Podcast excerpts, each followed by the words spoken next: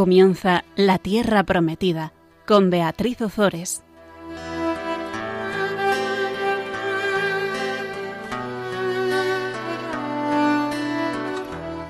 Buenas tardes, queridos oyentes de Radio María. Aquí estamos un miércoles más compartiendo la palabra de Dios con todos vosotros. Buenas tardes, Fabián. Buenas tardes, Bea. Vamos a invocar, si te parece, al Espíritu Santo y comenzamos el programa. Ven Espíritu Santo, llena, llena nuestro corazón, nuestra cabeza, nuestra inteligencia, nuestro afecto, para poder acoger la palabra que hoy se nos entrega y para que toda ella ilumine y transforme nuestra vida. Gloria al Padre y al Hijo y al Espíritu Santo, como, era en el principio, ahora, y siempre, por, los siglos, de los siglos. Amén. Amén. Ave María, llena de gracia, el Señor es contigo, bendita eres entre todas las mujeres y bendito el fruto de tu vientre Jesús. Santa, María, Madre de Dios, ruega por nosotros pecadores, ahora y en la hora de nuestra muerte. Amén. Bueno, pues el programa pasado terminábamos con el segundo libro de Samuel. Veíamos cómo eh, David hacía un censo de la población, algo que, que, que era Mm, contra, contra lo que, lo que el, deseo del, del, Señor y cómo eh, David al final acababa arrepintiéndose, el Señor acababa perdonándole y, y bueno, así acababa el segundo libro de Samuel con la construcción del, del altar en la era de Araúna en la que David hacía un sacrificio al Señor. Y decíamos que el mayor sacrificio que podemos hacer al Señor es la humildad. El mensaje de los libros de Samuel es muy claro. Es la misericordia de Dios, es la paciencia de Dios y es nos, nos narran pues eh, el primer libro de Samuel nos, nos narraba como eh, la historia de Saúl, como perdió la gracia del Señor y en el segundo veíamos la historia de David como a pesar de sus pecados y sus pecados y sus pecados se arrepentía con un corazón contrito y humillado y el Señor le perdonaba una y otra vez porque la misericordia y el perdón del Señor está muy por encima de nuestros pecados. Bien, pues hoy comenzamos ya con el segundo libro de los reyes, perdón, con el primer libro de los reyes.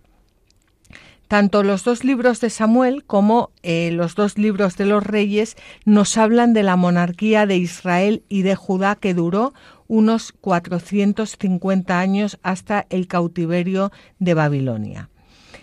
En el primer libro de Samuel veíamos o comenzaba narrando la historia de Elí y Samuel, si lo recordáis, que fue el último de los jueces, y nos narraba ya el establecimiento de la monarquía de Israel.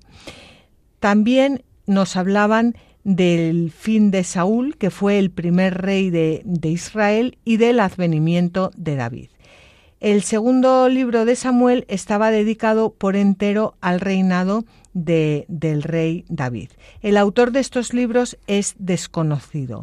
El texto hebreo pone el nombre del profeta Samuel al frente de ambos libros, pero es muy probable que gran parte del primero provenga de Samuel, pero que tanto eh, parte del primero como eh, la mayor parte del segundo, su redacción, eh, redacción definitiva eh, se hiciera después de la época de David. El objeto del autor es mostrar principalmente la fidelidad de Dios en sus promesas y la divina providencia en la vocación de David al trono.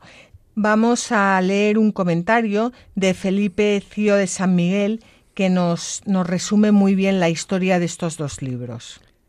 Esta divina historia es como un bosquejo de todo cuanto ha sucedido en el mundo desde aquel tiempo hasta hoy. Mudados los nombres, la sustancia es la misma.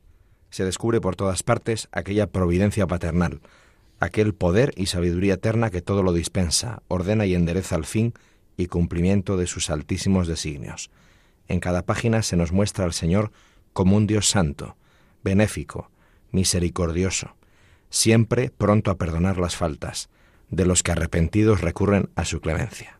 Bueno, pues yo creo, Fabián, que esto es un, buen resumen de, de, este, de estos dos libros de Samuel y simplemente, bueno, pues recordar que el personaje, como ya hemos dicho, destacado de toda esta historia es David, el gran amigo de Dios y figura de nuestro Señor Jesucristo. Y nos metemos ya en los dos libros de Reyes.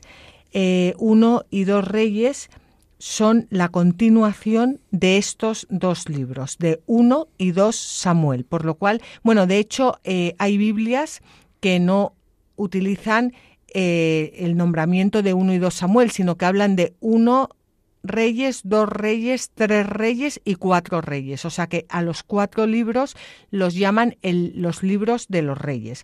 los libros van totalmente seguidos y eh, los dos libros de reyes comienzan con el advenimiento de Salomón al trono y cierran con la caída del reino de Judá por lo cual vamos a ver cómo abarcan una etapa de más de cuatro siglos, del siglo X mm, eh, al siglo VI antes de Cristo. El primer libro de Reyes veremos que eh, nos narra la historia de, de, Salomón en su primera parte y en la segunda la de los reinos de Judá e Israel hasta el rey Ococías de Israel. El segundo libro de los Reyes describe la historia de los dos reinos hasta la destrucción de Samaria y del reino de Israel y más adelante terminan con la eh, historia de, de, Judá hasta el cautiverio babilónico. Así que, en definitiva y resumiendo, podemos decir que los libros de Samuel y los libros de los reyes abarcan toda esa eh, em, gran historia de la monarquía de Israel, eh, desde el, primer rey, que es Saúl, hasta el destierro a Babilonia. El autor de estos dos libros se dice que fue uno de los, de los profetas, según la tradición judía, fue Jeremías. Eh, bueno, con esta, con, esta afirmación coinciden varios exegetas eh, modernas, pero en todo caso tenemos que mm, que eh, vemos el parentesco de estos libros con el libro de Jeremías. Y con respecto al tiempo de la composición de los dos libros, se debe fijar entre el año 562 y 538 antes de Cristo, por varias menciones que hace el autor que ya iremos viendo. Yo creo que con esto eh, hacemos una breve introducción. Es cierto que hemos ido muy rápido y que, y que bueno, ha sido breve, pero ya sabéis que podéis encontrar la introducción a estos libros en todas las, en todas las Biblias y leerlo con calma si queréis profundizar un poco más. Vamos a meternos ya de lleno en el, en el primer libro de Reyes, que comienza con la muerte de David y con la subida de Salomón al trono. Desaparecido Samón, Absalón y al parecer Kilab, el segundo hijo de David, Ahora se disputan la sucesión Adonías, que era el mayor de los hijos que le quedaban, y Salomón. Vamos a ver cómo finalmente va a ser Salomón el que, el que suba al trono con la ayuda de su madre Betsabé y con la ayuda del profeta Natán. Pero es importante que a lo largo de toda esta historia tengamos en cuenta que realmente el que está detrás de todo esto es Dios. Mm, Salomón no sube al trono porque su madre quiera que Salomón suba al trono. Eh, Salomón sube al trono porque su madre y el profeta Natán siguen los designios de Dios y los designios de Dios era que Salomón subiera al trono. Y vamos a comenzar ya con hablando de la, la vejez de David. En el capítulo 1 vamos a leer los versículos 1 al 4. El rey David era viejo y tenía muchos años, y por más ropa que le ponían no entraba en calor. Entonces sus siervos le dijeron, que busquen para nuestro señor el rey una muchacha virgen, que le atienda y le cuide. Ella se acostará en su regazo y dará calor a nuestro señor el rey. Buscaron pues una muchacha hermosa por todo el territorio de Israel. Encontraron a Abisag, la sunamita, y la llevaron al rey. La muchacha era muy hermosa, cuidaba del rey y le servía. No obstante, el rey no la conoció. Bueno, Fabián, yo entiendo que si tú te metes directamente en este texto, que la gente te diga que cierra la Biblia y que se va a ver una película, porque em, es, es muy fácil de entender, es apasionante, pero si no estás familiarizado, pues es complicado, ¿no? Bueno, la verdad es que mm, todo apunta, todo apunta, todo apunta a lo que el último versículo aclara. No obstante, el rey no, la, conoció. Por tanto, el sentido del texto hay que explicarlo ahora, eso es. Bueno, pues David tenía ya unos 70 años y además debía estar ya 70 mm, años de aquel entonces. De aquella época. Eh, no, no son los mismos que 70 años de ahora. Nada que ver. Y este recurso a una joven virgen eh, que, que, que la traían para darle calor, pues era un remedio terapéutico. Eh, me imagino que más de uno que esté escuchando, pues estará pensando, pues yo también quiero ser remedio terapéutico, claro. Pero eh, el texto al señalar que David no la conoció, es decir, que David no tuvo relaciones con ella, lo que está indicando, bueno, por una parte es que no había más hijos aspirantes al trono y que además él ya bueno, pues tenía una, una falta de fuerzas eh, y era una persona que, que, aparte de la falta de fuerzas, estaba ya en, otros menesteres y, buscando otras cosas. Sunem, eh, Sunem es de donde viene Abisac, la sunamita de Sunem, era una ciudad que estaba cerca de Israel. Y mm, no tiene nada que ver, excepto la sonancia del nombre, con la sulamita que aparece en el Cantar de los Cantares, por si alguno de vosotros os lo estáis eh, preguntando. Pero vamos otra vez a, ver qué le ocurría a David. David está viejo, eh, David tiene, está viejo sobre todo para aquella época con 70 años, eh, sufre de frialdad, sufre de sequedad, necesita a alguien que le caliente y vamos a ver un comentario de es que no, no, no sé leer muy bien este nombre. Isodad de Merv. Ese mismo, que nos habla precisamente de esto. El rey no podía calentarse con las mantas, porque éstas no proporcionaban calor por sí mismas, ya que puestas sobre piedras o cadáveres, sin duda no los calientan. Pero cuando el calor emana del interior de nosotros mismos, entonces las mantas son provechosas y nos sirven de ayuda, porque mantienen prisionero el calor que emana de nuestro interior y que calienta de nuevo nuestro cuerpo. Por eso las mantas no eran de utilidad para David, y los hombres sabios y los médicos prescribieron presentarle una joven virgen, y eso sí que fue una novedad, ya que el calor y la humedad predominan en el sexo femenino, especialmente en las vírgenes. De hecho, aquella le calentó mediante la humedad de su cuerpo y el calor de su sangre, puesto que David, por su parte, sufría de esos dos males, de frío y de sequedad. Bueno, ¿qué tienes que contarnos, Fabián? Bueno, me parece un texto espectacular. Espectacular. Espectacular. Primero, porque este autor, Isodad de Mer, es un autor eh, antiguo, es un autor del primer milenio, si ahora no recuerdo mal. Y es un obispo de la Iglesia Oriental, del primer milenio o del siglo, bueno, la Edad Media al menos. Y eh, me llama mucho la atención una vez más, yo al, preparar esto antes, una vez más, o sea, yo insisto y me parece... ¿Sabes lo que me gusta más de ser varón, de ser chico? ¿Qué? Que puedo admirar más a las mujeres. O sea, yo alucino cuando tengo la suerte de estar rodeado de mujeres, o sea, yo alucino. Y me parece que si yo fuera mujer no lo alucinaría tanto. Entonces, una de las cosas que más me gustan de ser varón es que puedo disfrutar de alucinar tanto de vosotras. Entonces, me parece una cosa maravillosa como aquí incide Isodad de Mer en la vocación de la mujer, más que el hombre, más que el varón. O sea, vosotras sois las elegidas para gestar la vida y eso es alucinante.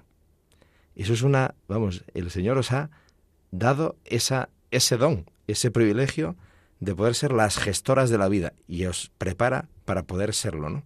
Entonces, esto está enfatizando Isoda de Mer, un varón que se está muriendo, está perdiendo la vida por viejo y por sequedad y frialdad, una mujer joven, caliente, es decir, que puede transmitir calor, y, húmeda, es decir, que transmite la vida, pues puede ayudarle.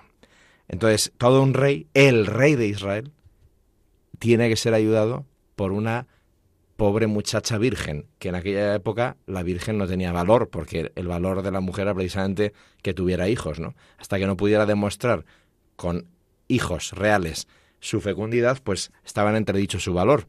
Entonces, una virgen, que además se enfatiza aquí el autor, ¿no? Lo que es una novedad no es una joven que caliente al anciano, sino que sea virgen, que ahora veremos el sentido, ¿no?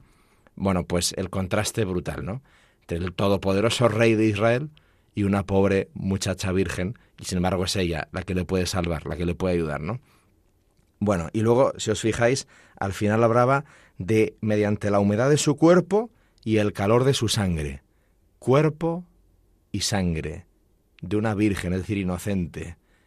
El puro, el limpio, el inocente, da su cuerpo y su sangre para que el tantas veces pecador pueda salvarse. Esa es una imagen clarísima de la gracia, ¿no? También. Bueno, ahora veremos.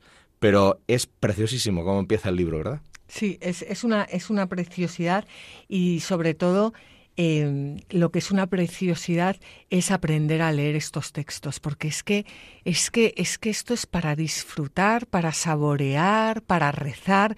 Em, no tiene nada que ver con leerlo y no entender, no entender nada. Esto es, un, es una maravilla.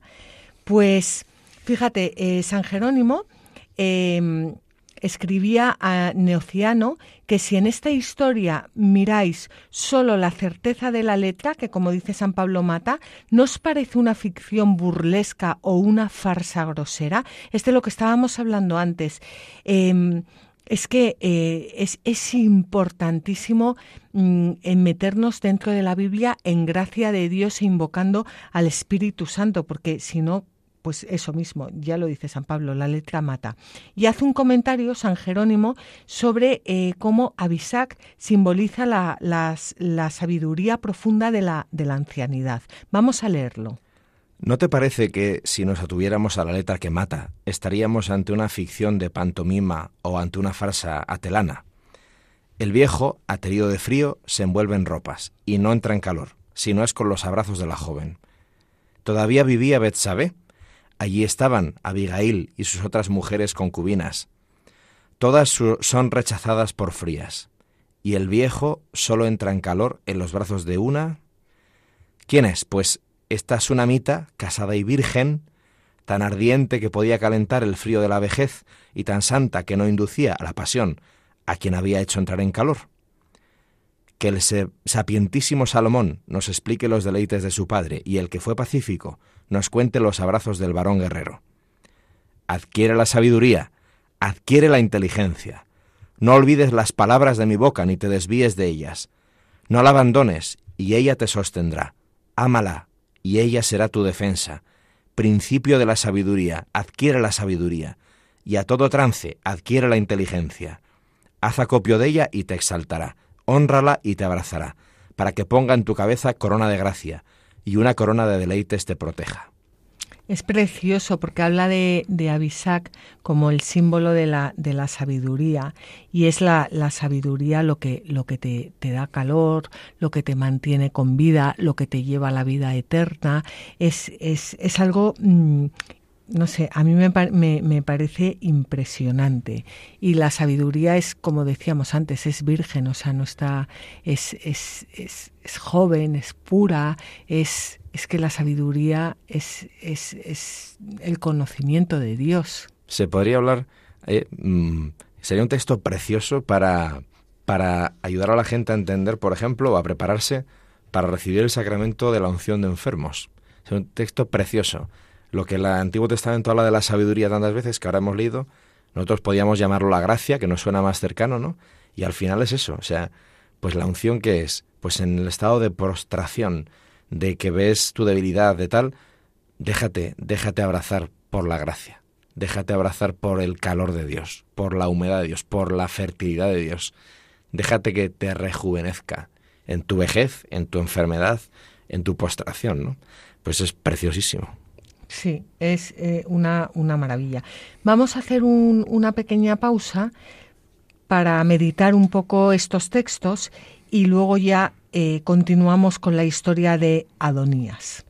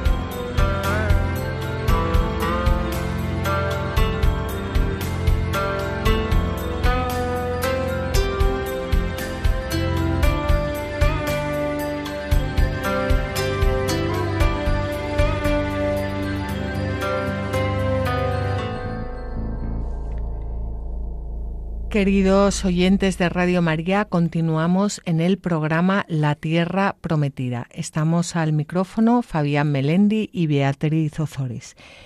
Acabamos de comenzar con el primer libro de los reyes y estábamos hablando de la vejez de David, de cómo David ya está postrado en una cama y tienen que llevarle a una joven eh, virgen para Mm, calentarle, para arroparle. Claro, quien ponga la radio de buenas a primeras y está escuchando esto, eh, tiene que escuchar la primera parte para saber de lo que estamos hablando, porque si no, como dice San Pablo, la letra mata.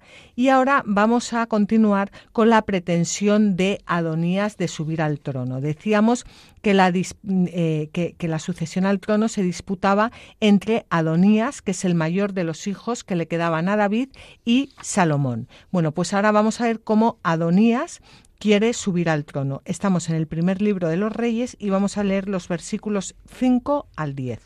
Adonías, hijo de Hagit, se enaltecía diciendo, Yo reinaré. Se procuró un carro, jinetes y cincuenta hombres que marchaban ante él. Su padre nunca le había reprendido diciéndole, ¿por qué obras así? Además, él era muy bien parecido y seguía en edad a Absalón. Se puso de acuerdo con Joab, hijo de Seruya, y con el sacerdote Abiatar, que apoyaban el partido de Adonías. Sin embargo, el sacerdote Sadoc, Benaías, hijo de Jehoiada, el profeta Natán, Semeí, Reí y los hombres fuertes que rodeaban a David no estaban a favor de Adonías. Entonces Adonías hizo un sacrificio de ovejas, bueyes y animales cebados, junto a la piedra de Zogelet, que está al lado de la fuente de Rogel, e invitó a todos sus hermanos, hijos del rey, y a todos los hombres de Judá que servían al rey. Pero no invitó ni al profeta Natán, ni a Benaías, ni a los nobles, ni a su hermano Salomón. Pues Adonías era, como ya hemos dicho, el primogénito, porque los, el resto de los hermanos mayores habían muerto. En aquel entonces, claro, ahora es distinto, pero en aquel entonces todavía no estaba decidida eh, la forma de, sucesión del, del, rey. No había una ley de sucesión al trono de Israel. Recordemos que el primer rey de Israel fue Saúl. Mm, Saúl Dios le, le quitó el, el, reinado, le quitó el trono y después vino David. Em, todavía, todavía no, sí que es verdad que a través del profeta Natán el, eh, Dios había, había mm, dicho que, le sucedería a alguien de su familia, eh, un hijo suyo, pero todavía no estaba establecido qué hijo, si era el primogénito o no era el primogénito. O sea, todo esto es una monarquía incipiente. Bueno, pues era el padre en aquel entonces el que determinaba cuál de sus hijos iba a, suceder, a sucederle. ¿Qué hace Adonías? confiado en los derechos de la primogenitura y aprovechando la vejez de su padre, se prepara para alzarse con el reino mediante un golpe de Estado. ¿Y quién le estaba ayudando? Joab y Abiatar, que era uno de los dos sumos sacerdotes de, entonces. Bueno, os acordáis de Joab, que hemos hablado muchísimo de Joab a lo largo de todos estos eh, programas. Era un, general de, David y Abiatar, uno de los, de los dos sumos sacerdotes de entonces. Pero ¿qué ocurría? Que David había prometido a Betsabé que reinaría eh, Salomón.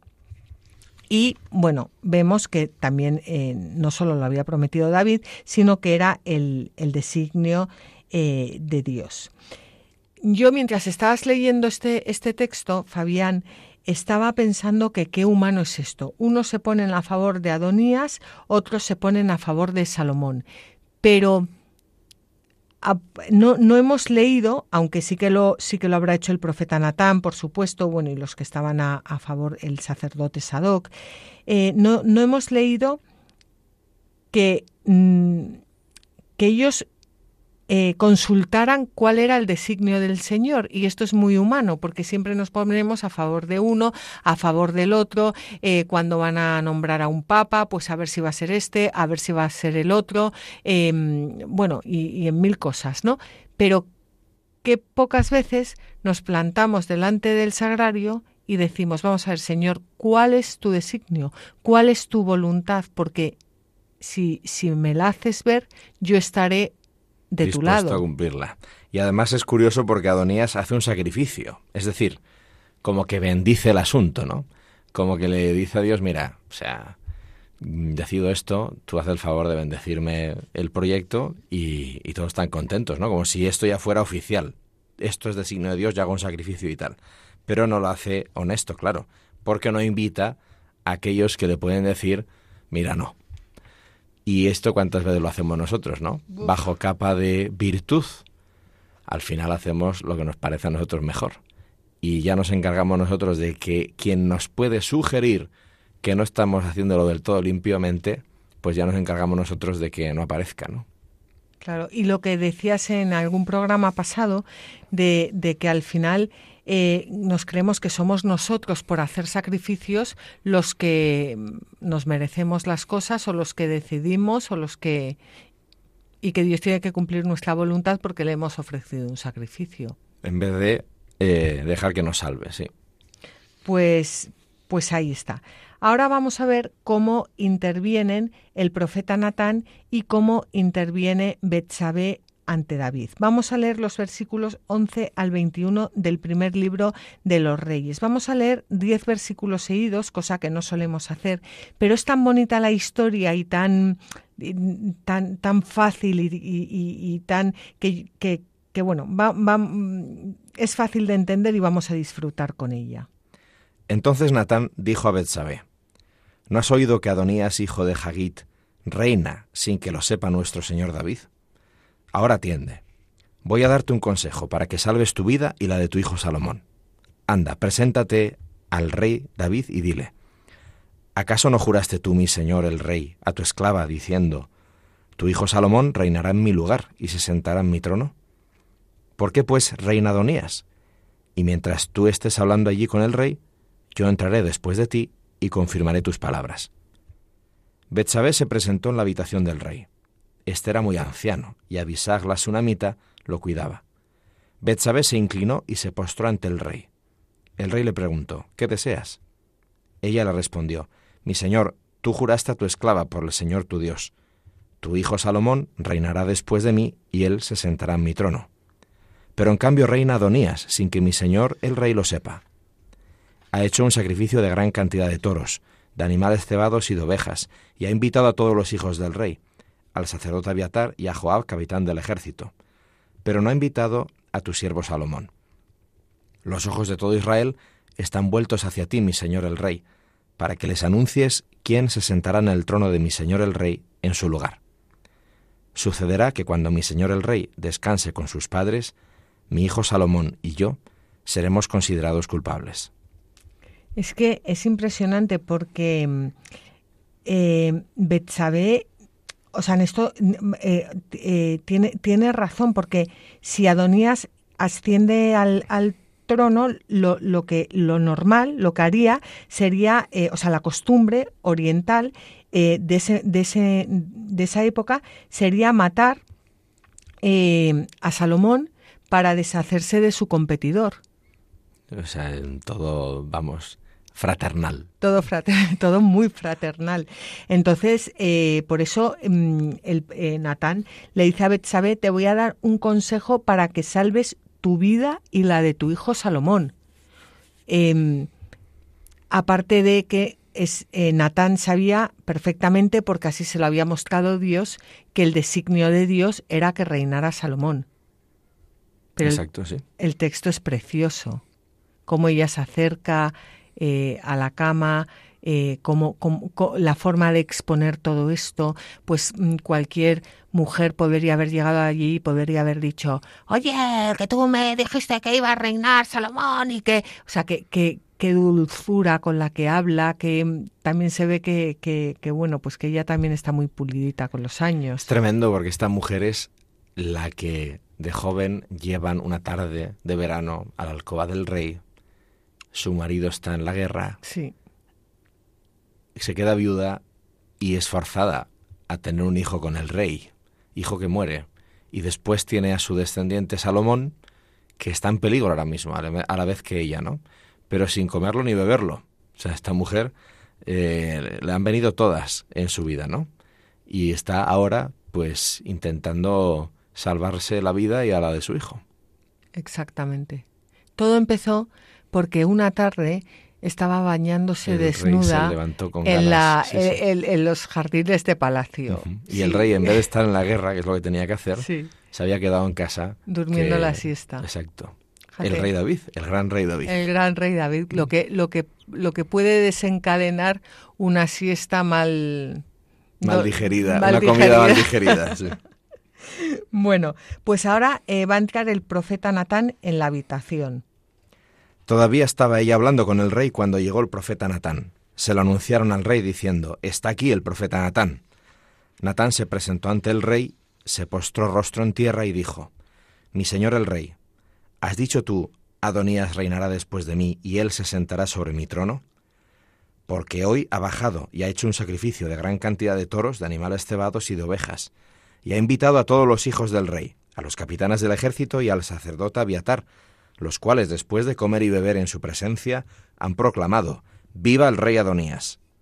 Sin embargo, no nos ha invitado ni a mí, ni a tu siervo, ni al sacerdote Sadoc, ni a Benainías, hijo de Jehoiadá, ni a tu siervo Salomón. Si se ha hecho tal cosa por orden de mi señor el rey, ¿cómo no diste a conocer a tu siervo quién iba a sentarse en el trono de mi señor el rey después de él? Contestó el rey David, Llamadme a Betsabé. Ella se presentó ante el rey y permaneció de pie en su presencia. Entonces el rey juró diciendo, Vive el Señor que me libró de todo peligro, que tal como te juré por el Señor Dios de Israel, al decirte que tu hijo Salomón reinaría después de mí y que él se sentaría en mi trono, así lo haré hoy mismo. Betsabé cayó rostro en tierra y postrándose ante el rey dijo, Viva mi señor el rey David por siempre. Pues el protagonismo que, adquiere la figura de Natán lo que está indicando es que comienza a cumplirse el oráculo que él mismo había pronunciado. Ese oráculo ya lo leímos en el segundo libro de Samuel, en el capítulo 7, versículos 14 al 16, y los voy a recordar. Decía así, Yo seré para él un padre y él será para mí un hijo. Si algo hace mal, le castigaré con vara de hombres y con golpes humanos.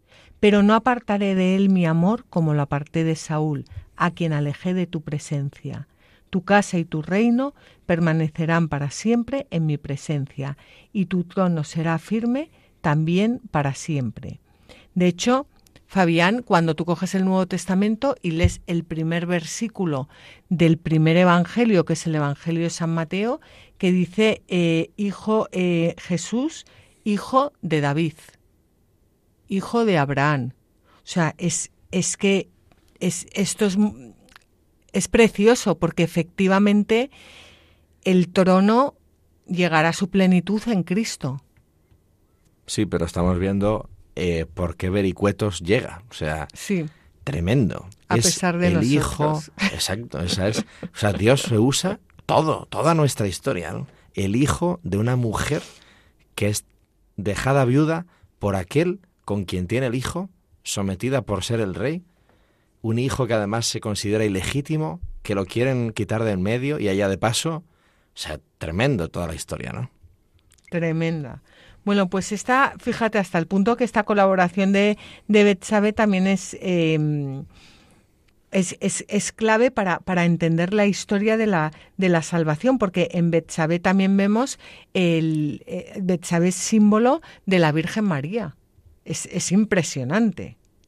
Sí, y estaba pensando ahora qué tremendo que el Evangelio de Mateo, además, Mateo, que se supone que es el más, es, de hecho, el más cercano a la tradición judía, que menciona constantemente el Antiguo Testamento y tal, el Evangelio de Mateo empieza con la genealogía de Jesús y lo que va a decir Mateo es, cuidado, que este Jesús es el Mesías y el Hijo de Dios. Y está diciendo de quién es descendiente. Y está diciendo el embrollo hasta que llega a nacer.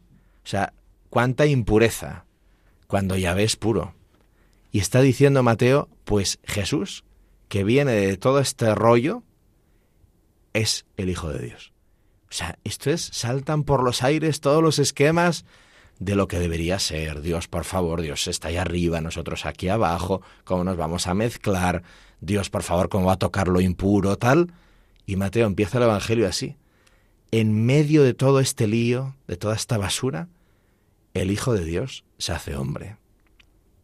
Además que el Evangelio de Mateo que estaba especialmente escrito para los judíos, o sea que, que es que es, que vamos, o sea, le podían ahorcar, vamos. Exacto, exacto, exacto. Tremendo, ¿verdad? Tremendo. Y nosotros lo leemos y lo leemos y lo escuchamos en misa, madre mía, la genealogía de Jesús. Apaga, que ahora van a empezar a saltar nombres aquí, a ver si acaba rápido y el cura en la humildad dice algo interesante. Y al revés, si es que lo que te están diciendo es una provocación total. Sí, sí, sí, sí, sí, sí. Sí, sí. Pues David nombra a Salomón nuevo rey. Ya hemos visto que para protegerle a él y a su madre, pero sobre todo también para mm, llevar a cabo su, su, promesa y para cumplir eh, los, los designios de Dios, a pesar de ser un hijo extramatrimonial. Vamos a leer un comentario de Ishodab Demer. David, aunque tenía muchos hijos, deja como su sucesor a Salomón, lo hace en primer lugar para confundir a los necios, que pensaban que la naturaleza tenía más valor que un alma virtuosa delante de Dios. En segundo lugar, eligió a Salomón por miedo a que se burlasen de él después de su muerte, y que él y su madre fuesen tratados con desprecio, él como bastardo y ella como adúltera. Esto es lo que dice Betsabé, mi hijo y yo seremos tenidos como pecadores. Con otras palabras, si mi hijo no es establecido como rey según tu promesa, se pensará que estamos excluidos del reino porque hemos pecado mediante el adulterio, y como consecuencia seremos objeto de oprobio y repulsa, como impuros, todos los días de nuestra vida. Es que mientras estás leyendo esto, estaba yo pensando que, claro, Betsabe, mientras estaba junto a David, no tenía problema. O sea, nadie iba a apedrearla, ni, como... Eh, pero, pero claro, se moría David y, Salomón no subía al trono y ella volvía a lo que era antes. O sea, me has cambiado la vida una mala tarde. Sí. Y encima ahora tú te mueres y me van a apedrear. Y van a matar a mi hijo. Exacto. Y es, es, es fuerte porque... perdón, que por cierto es lo que Mateo describe como que le puede pasar a María, ¿no? Cuando se entera José y tal, mm.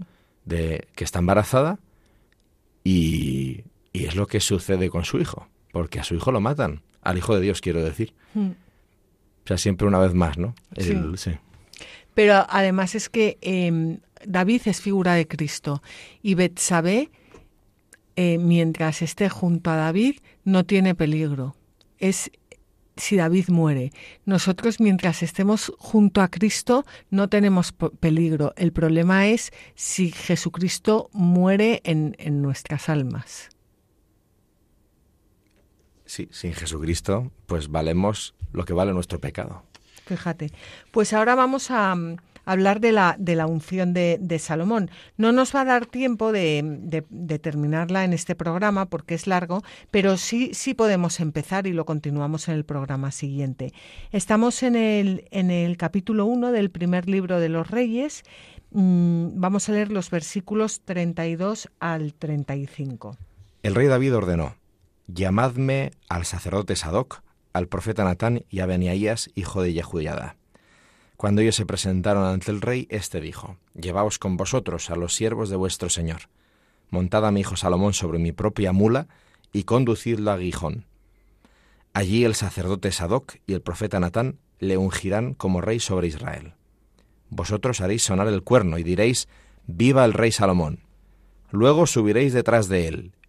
Él vendrá, se sentará sobre mi trono y reinará en mi lugar. A él le constituiré jefe sobre Israel y sobre Judá. Pues al designar David a, Salomón su sucesor en el, en el trono, eh, la, monarquía ahora sí comienza a hacerse hereditaria tal y como estaba dispuesto en la profecía de Natán que hemos leído antes en el, en el segundo libro de Samuel, capítulo 7, versículo 14, que dice, yo seré para él un padre y él será para mí un hijo.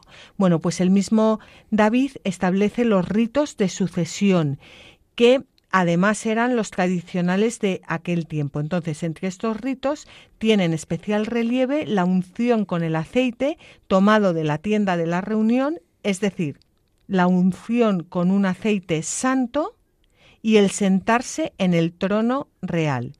Y así el rey llega a serlo por la acción de Dios sobre él en el momento de la unción, aunque el derecho le venga en cierto modo por sucesión. El derecho a sentarse en el trono le viene por sucesión, el derecho humano, podríamos decir entre, entre comillas, pero es el mismísimo Dios quien le unge a través de este óleo sagrado.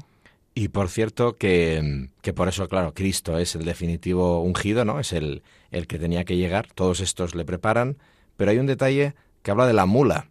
El primer libro de los reyes habla de que David dice, montada mi hijo Salomón sobre mi propia mula.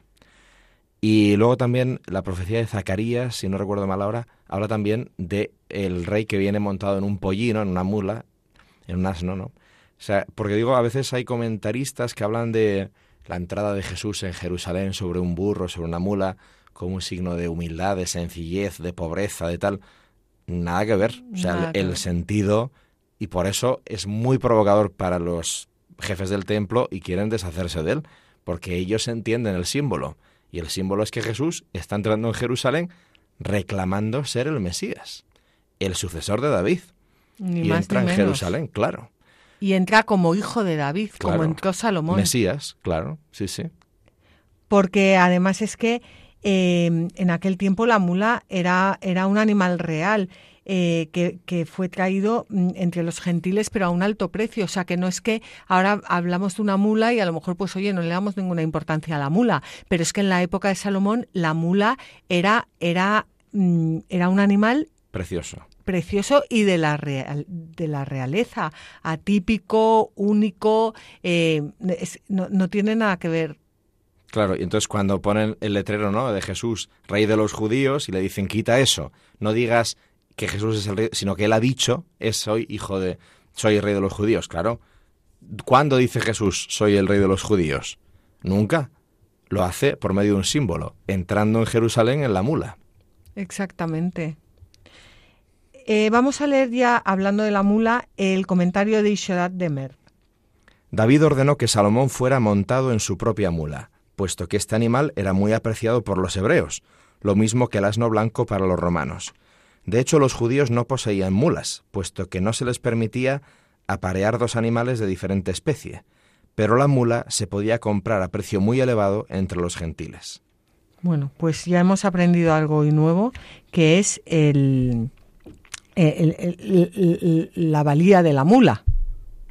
Es que hoy en día una aunque No sea, aunque no sea fértil aunque no sea fértil. Tremendo, ¿verdad? Claro, es impresionante.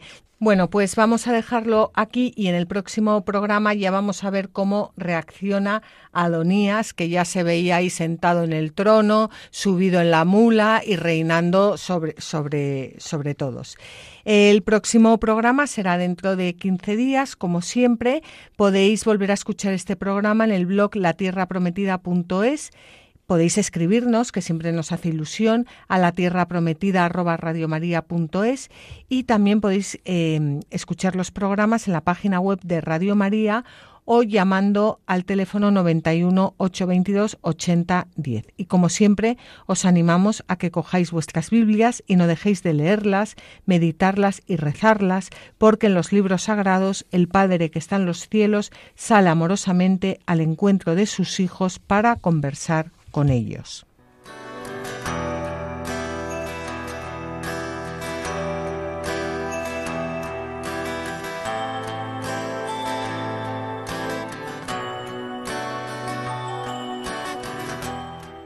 Así concluye La Tierra Prometida con Beatriz Ozores.